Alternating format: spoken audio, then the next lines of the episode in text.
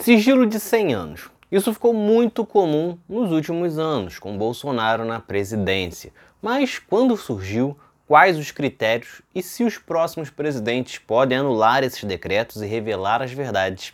Você confere agora neste episódio. É Pilatos lá na Bíblia quem nos diz, e também faleceu por ter pescoço o infeliz autor da guilhotina de Paris. Em 2011, no começo do governo Dilma, foi criada a Lei de Acesso à Informação. A lei regulamentava o acesso a documentos oficiais de interesses públicos, tornando obrigatória a publicação deles na internet. Uma forma de dar maior transparência, permitir uma fiscalização maior por parte da população de tudo o que acontece no país. Um cenário bem diferente do que vemos hoje, com os decretos de sigilo de 100 anos promovidos por Bolsonaro. São diversos os casos desde 2019. Um dos casos mais recentes foi o sigilo de 100 anos dos encontros entre os pastores lobistas no MEC e que causou a queda do ministro da Educação, Milton Ribeiro. Porém, a lista é extensa. Entre elas está o cartão de vacinação de Jair Bolsonaro para que não fosse revelado se ele tomou vacina contra a Covid ou não. O processo administrativo do ex-ministro da Saúde, Eduardo Pazuello, que havia participado de um ato político ao lado de Bolsonaro, o que não é permitido por militares da Ativa. Foi colocado em sigilo também os documentos sobre as compras de vacina Covaxin e Pfizer assim como também os acessos de Carlos Bolsonaro e Eduardo Bolsonaro ao Palácio do Planalto.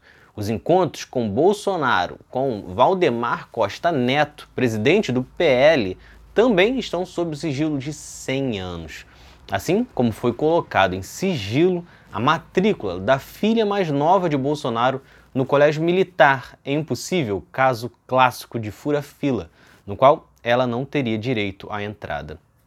E também existe um silêncio de 100 anos para os gastos no cartão corporativo de Bolsonaro, entre muitas outras coisas envolvendo o governo, a família dele e todo o restante da política ligada a Bolsonaro. Para fazer todas essas coisas, Bolsonaro usa uma brecha na lei, ou podemos dizer que força essa brecha, alegando que são informações de intimidade, vida privada, honra e imagens das pessoas o que permite a não divulgação, consequentemente o sigilo por 100 anos. Também poderiam ser colocados em sigilos documentos e informações que colocassem em risco a soberania do país. E em nenhum dos dois casos se encaixam esconder informações sobre compras de vacinas que estavam sendo investigadas, casos de corrupção e negligências das autoridades responsáveis assim como também sobre a investigação no MEC. E isso acontece porque quem está no comando da Controladoria Geral da União não tem qualquer interesse de se indispor com o presidente e barrar essas classificações de sigilo. Mas nem tudo é definitivo como parece ou como Bolsonaro sonha. Lula já declarou em alguns eventos que vai derrubar os decretos de sigilos de 100 anos feitos por Bolsonaro. E isso realmente é possível. Quem ganhar a eleição, seja Lula ou qualquer outro candidato, pode sim alterar as classificações e tornar público todos esses documentos e informações que Bolsonaro escondeu durante o governo. Então é isso. Se vocês gostaram, curtam, se inscrevam e assistam os próximos vídeos do outro lado da história.